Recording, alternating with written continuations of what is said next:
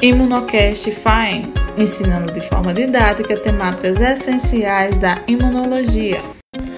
Caros ouvintes, sou Emily Diógenes, aluna do terceiro período de enfermagem da UERN, e neste episódio abordarei a resposta antiviral de maneira detalhada. Inicialmente, é importante enfatizar que a principal via pelo qual o nosso sistema imune lida com as infecções virais é por meio da indução da expressão de interferons tipo 1, que é uma citocina cuja principal ação é a inibição da replicação viral. Antes de tudo, é preciso que você compreenda como ocorre a expressão do interferon tipo 1. Dessa forma, o processo se inicia quando um pump de natureza viral, por exemplo, os ácidos nucleicos ou até mesmo as proteínas virais, interagem com um dos vários tipos de receptores de padrão de reconhecimentos presentes nas células, o que inclui, por exemplo, os receptores do tipo TOL, que vão estar situados dentro das vesículas endossomais.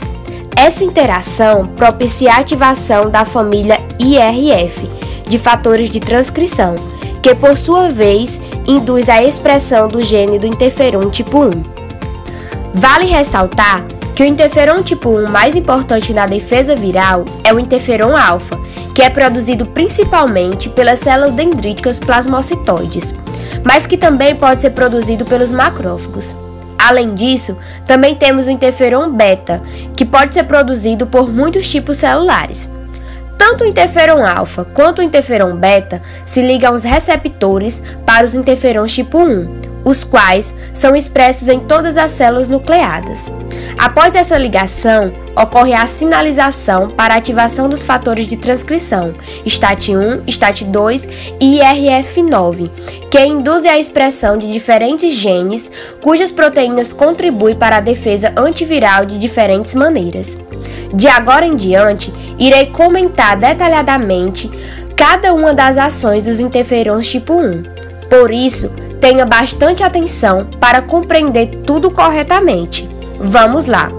A primeira ação que quero comentar é a ativação do denominado estado antiviral, que ocorre quando os interferons tipo 1 se ligam a receptores nas células vizinhas que ainda não estão infectadas e ativam as vias de sinalização JAK-STAT, que induzem a transcrição de vários genes, como a proteinoquinase, ativada por RNA de dupla fita, que atua inibindo a síntese de proteínas virais.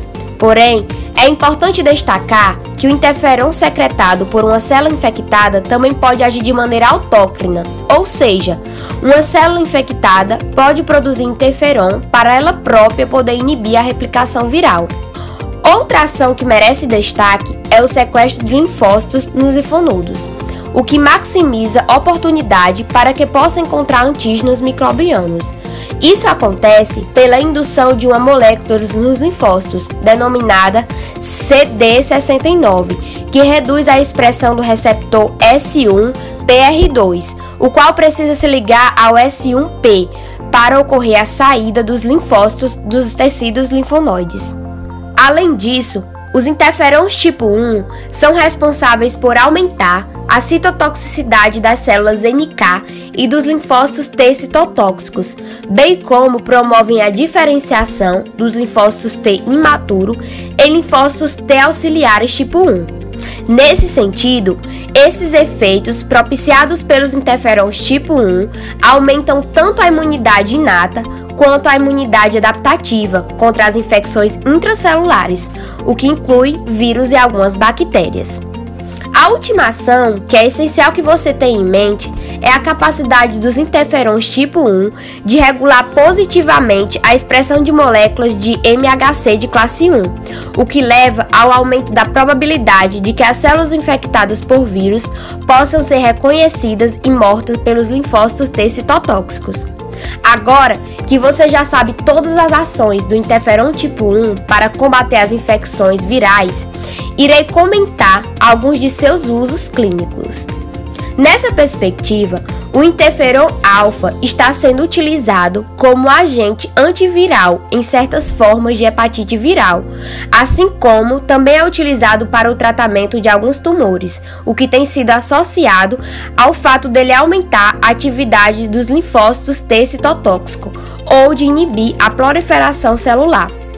Enquanto isso, o interferon beta é usado como terapia na esterosclerose múltipla, mas o mecanismo de seu efeito benéfico nesta doença ainda é desconhecido. Para encerrar, eu gostaria de ressaltar que a proteção contra vírus se deve em parte à ativação de vias de apoptose devido ao aumento de fatores intrínsecos e extrínsecos. Nesse sentido, as proteínas virais sintetizadas nas células infectadas podem ser acumuladas, e esse acúmulo dispara respostas que podem culminar em apoptose das células infectadas.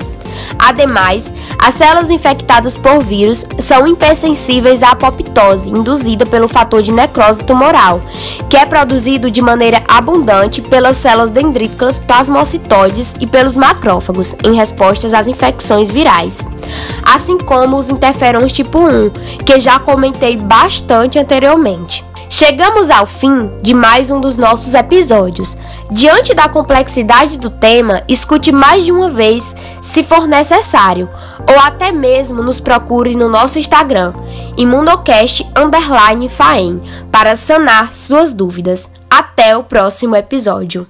Você ouviu Imunocast FAEM, produção e apresentação Grupo de Estudantes de Enfermagem da UERN, com orientação da professora Daiane Pessoa.